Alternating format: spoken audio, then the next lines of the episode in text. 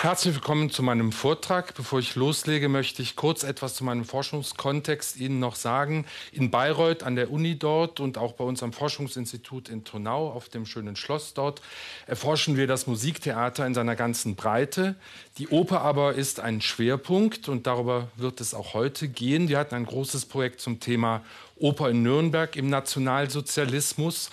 Damit werde ich mich auch heute beschäftigen. Ich schreibe derzeit auch ein Buch zu diesem Thema. Sie erleben also den Einblick in die Werkstatt eines Musiktheaterwissenschaftlers.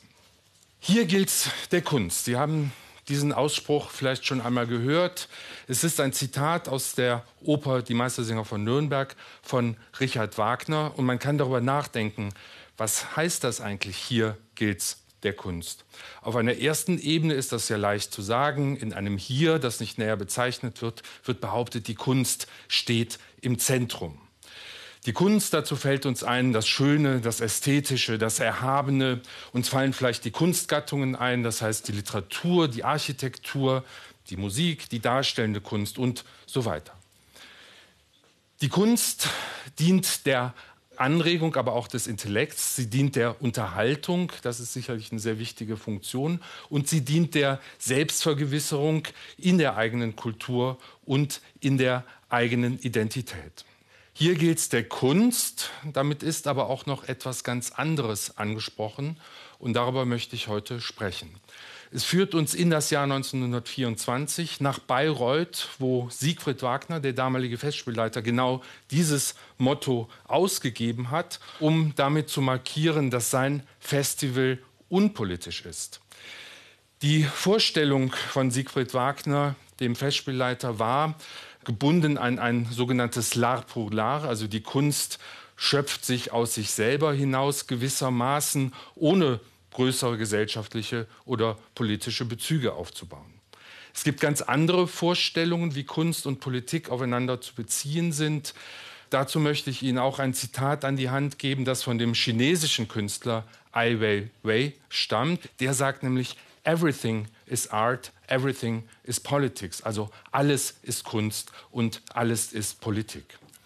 Das ist ein großes Thema, das ich heute nur in einem bestimmten Feld adressieren kann, nämlich bezogen auf die Bayreuther Festspiele und den Nationalsozialismus. Denn in dieser Zeit ist das Verhältnis von Kunst und Politik sehr eng.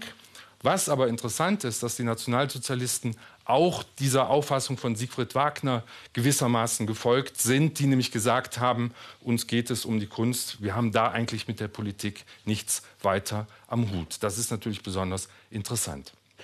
Mein erster Punkt ist, dass ich Ihnen ein Buch vorstellen möchte, das der Historiker Wolfram Püter geschrieben hat, 2015 erschienen. Und das hat den Titel Hitler, der Künstler als Politiker und Feldherr eine interessante Formel. Wir wissen, dass Hitler in Wien nicht besonders erfolgreich war als Maler. Wir wissen auch, dass er in der dortigen Kunstakademie nicht angenommen worden ist. Das ist aber gar nicht Wolfram Püters entscheidender Punkt, sondern er sagt, dass Hitler seine, sein Politikverständnis aus seiner Kunst heraus entwickelt habe. Da ist sein Verständnis, also Hitlers Verständnis für die Architektur sehr wichtig. Hitlers Verständnis für Raumfragen ist da sehr wichtig. Und Hitlers ja, große Liebe zu seinem großen Idol Richard Wagner ist an dieser Stelle natürlich auch sehr zentral. Was hat Hitler an Wagner fasziniert? Einerseits die Überwältigungsstrategie dessen Musik, das heißt also die emotionale Wirkkraft seiner Musik und dann sicherlich auch die Idee des Gesamtkunstwerks, das dann Hitler, so Püter, in Teilen auf seine Politik eben übertragen hätte. Was hinzukommt, ist, dass Hitler ein sehr persönliches Interesse ausdrücklich auch in der Oper hat. Das führt dazu, dass nach der sogenannten Machtergreifung 1933 Hitler die Oper, die Theater sehr großzügig subventioniert dass er neue Opernhäuser bauen lässt, dass er alte Opernhäuser nach seinem Geschmack neu renovieren lässt und dass er auch in die Spielpläne eingreift, wie zum Beispiel in Bayreuth geschehen. Wir müssen uns das klar machen. Hitler beginnt einen Krieg. Hitler begeht einen Völkermord. Und zugleich zeigt sich Hitler seinem großbürgerlichen Volk in der Oper und vermittelt den Menschen so das Gefühl von Zivilisation und moralischem Anstand. Diese Art der Propaganda, und nur so kann man das sehen, dient der Selbstvergewisserung der Deutschen in ihrer deutschen Kultur oder das, was man dafür hielt, und zugleich auch der Darlegung von arisch gedachter Überlegenheit im Kunstsektor. Und das betrifft dann sozusagen die Internationalität. Der Untertitel meines Vortrags lautet ja heute nicht Wagner und Adolf Hitler, sondern die Bayreuther Festspiele und Adolf Hitler. Und das ist mir sehr wichtig. Warum? Wenn dieser Komplex aufgemacht wird, wird ganz häufig danach gefragt, inwieweit ist eigentlich Richard Wagner Mitschuld an dem, was 1933 passiert ist. Die Grundlage davon ist, dass natürlich Wagner, das wissen wir, ein Antisemit war, und zwar ein strammer Antisemit. Ich bin aber schon der Überzeugung, dass der Antisemitismus des 19. Jahrhunderts von dem der 30er und 40er Jahre in Deutschland des 20. Jahrhunderts qualitativ doch sehr abweicht. Hinzu kommt, und das ist natürlich das stärkste Argument, Wagner ist 1883 verstorben. Und es ist Adolf Hitler, der 1923 den Kontakt zur Familie Wagner sucht. Er trifft hier auf Siegfried Wagner, den Festspielleiter, auf Winifred Wagner, vor allen Dingen auf die Kinder und wird hier sehr warmherzig äh, empfangen. Gerade die Kinder, da entwickelt er eine sehr intensive Beziehung. Den ältesten von den Vieren fördert er dann später auch. Darauf werde ich dann später noch genauer eingehen. 1933 beginnt er dann auch die Festspiele großzügig zu fördern mit Subventionen. Das ist der Festspielchefin Winifred Wagner, die seit 1930 die Festspiele übernommen hat. Sehr recht. Warum? Weil dem maroden Familienunternehmen geht es wirtschaftlich einfach schlecht. Aber was noch viel wichtiger ist, dass sie politisch auf einer Ebene mit Adolf Hitler ist. Sie ist überzeugte Nationalsozialistin, sie glaubt an die Sache und sie freut sich, dass sie dieses Regime mit stützen kann. Die Festspiele entwickeln in den kommenden Jahren mit dieser Ausstattung so etwas wie einen faschistischen Glanz, könnte man sagen. Ähm, aber es gibt Probleme, die sich unter dieser Oberfläche zeigen. Und zwei davon möchte ich jetzt kurz behandeln. Das eine ist, dass Hitler diesen Krieg begonnen hat 1939. Aus dieser Not aber für die Kunst, könnte man sagen, macht Hitler eine Tugend, indem er sagt, wenn an der Front draußen gekämpft wird, ist es wichtig, dass daheim die Moral aufrecht erhalten wird und wie geht das am besten als mit Kunst. Die bildende Kunst ist hier sehr wichtig für Hitler, aber eben auch das Theater. Man muss sich das vorstellen. Der Krieg ist weit fortgeschritten. Wir sind im Jahr 1944.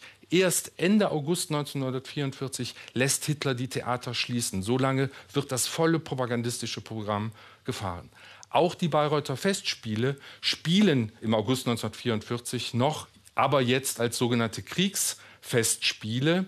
Das heißt, die Karten werden nicht mehr im freien Verkauf ausgegeben, sondern nur an ausgewählte äh, ja, Kriegsarbeiter, könnte man sagen, an Rüstungsarbeiter, Rüstungsarbeiterinnen und auch an verwundete Soldaten. Das andere ja, Problem, das aufscheint, ist ein interner Machtkampf, der auszu brechen droht. Winifred Wagner ist seit 1930 Festspielleiterin, aber die junge Generation drängt nach. Es ist insbesondere Wieland Wagner, der 1917 geboren ist, der sich sehr für die Dinge interessiert, für das Bühnenbild, für die Malerei, für die Opern des Großvaters. Und Wieland Wagner ist sehr ehrgeizig. Zudem befindet er, dass er als ältester männlicher Nachkomme eigentlich das Anrecht auf dieses Erbe habe, zumal er glaubt, dass er auch das Genie seiner Vorväter, also Siegfried und Richard Wagner, geerbt habe. Und damit ist er ganz konform mit der Rasselehre seiner Zeit. Wieland Wagner verfolgt zwei Ziele. Er möchte Festspielchef werden und er möchte anerkannter Regisseur der Opern seines Großvaters, also Richard Wagner, werden. In den Jahren 42 bis 44 legt eine ganze Reihe Inszenierungen in kürzester Zeit vor, darunter alleine zweimal sogar den Ring des Nibelungen.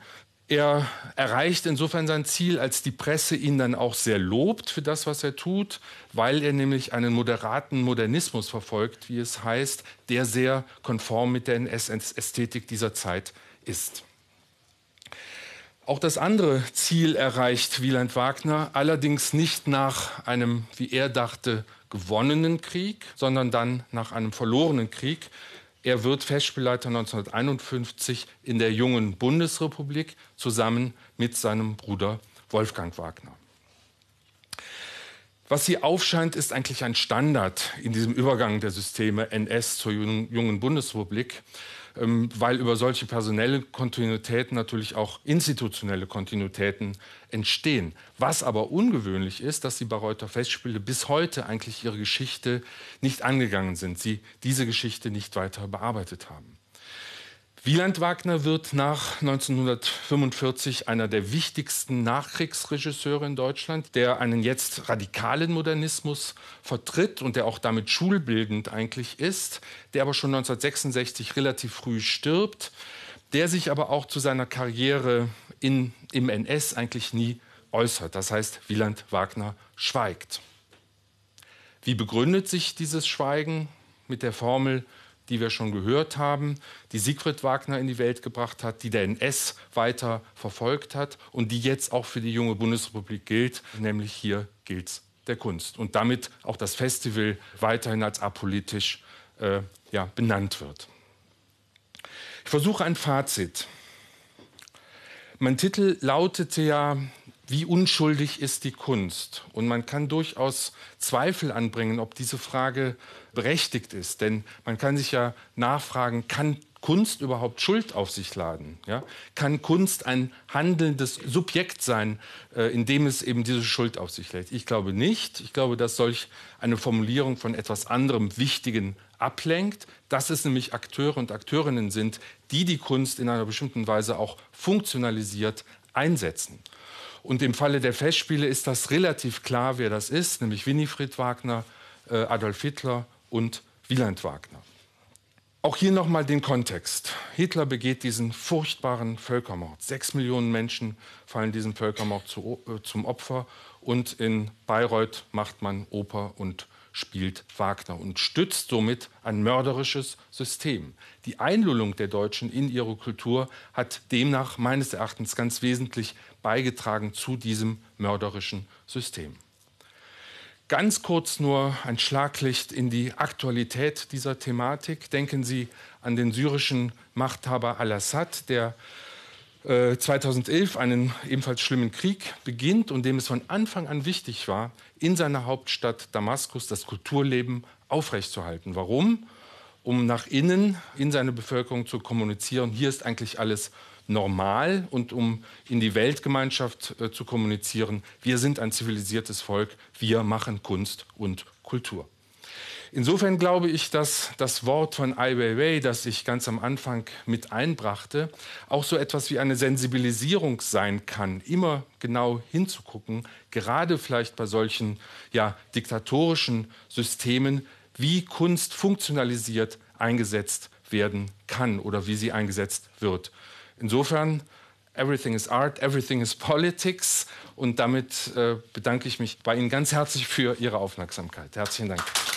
Thank you.